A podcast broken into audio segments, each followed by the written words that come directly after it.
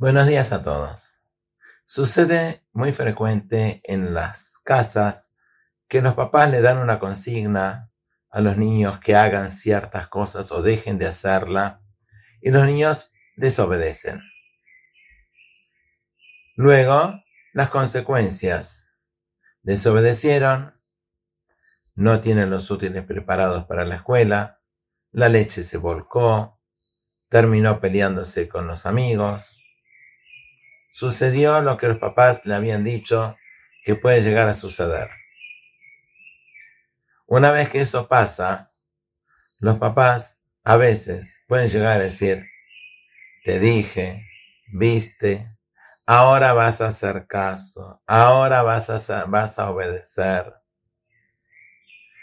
Estas frases que, en este caso estamos hablando de los papás, le dicen a los niños, como para demostrar que lo que habían dicho previamente era correcto, no solo son innecesarias, sino que aparte también destruyen, humillan a aquel que está escuchando esto.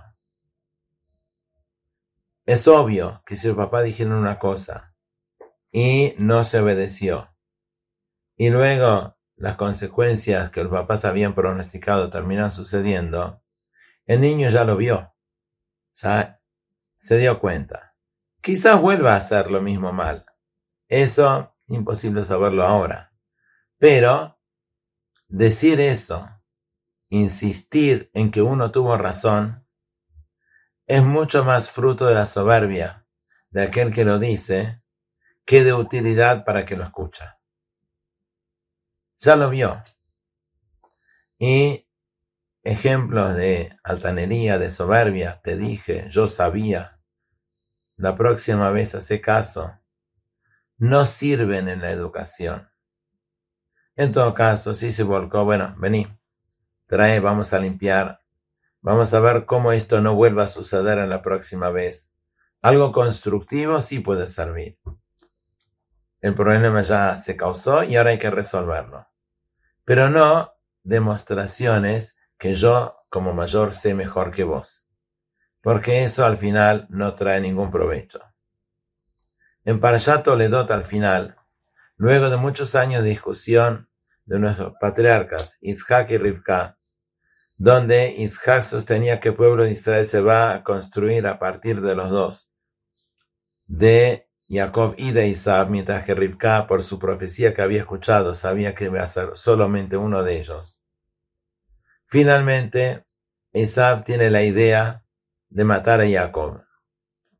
Rivka se enteró y le dijo a Jacob que tiene que escaparse si no quiere que su hermano lo mate.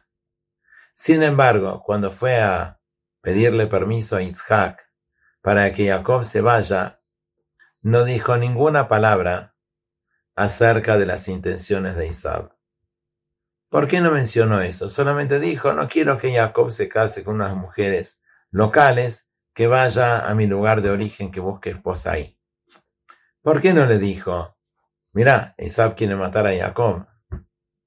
Eso hubiese lastimado a Isaac, más, más aún cuando sesenta más años Yitzhak había pensado que Isaac podía ser parte de la construcción de Am Israel, y evidentemente se demostró que no lo era, porque Jacob se alzó con las brajot divinas y Isaac no.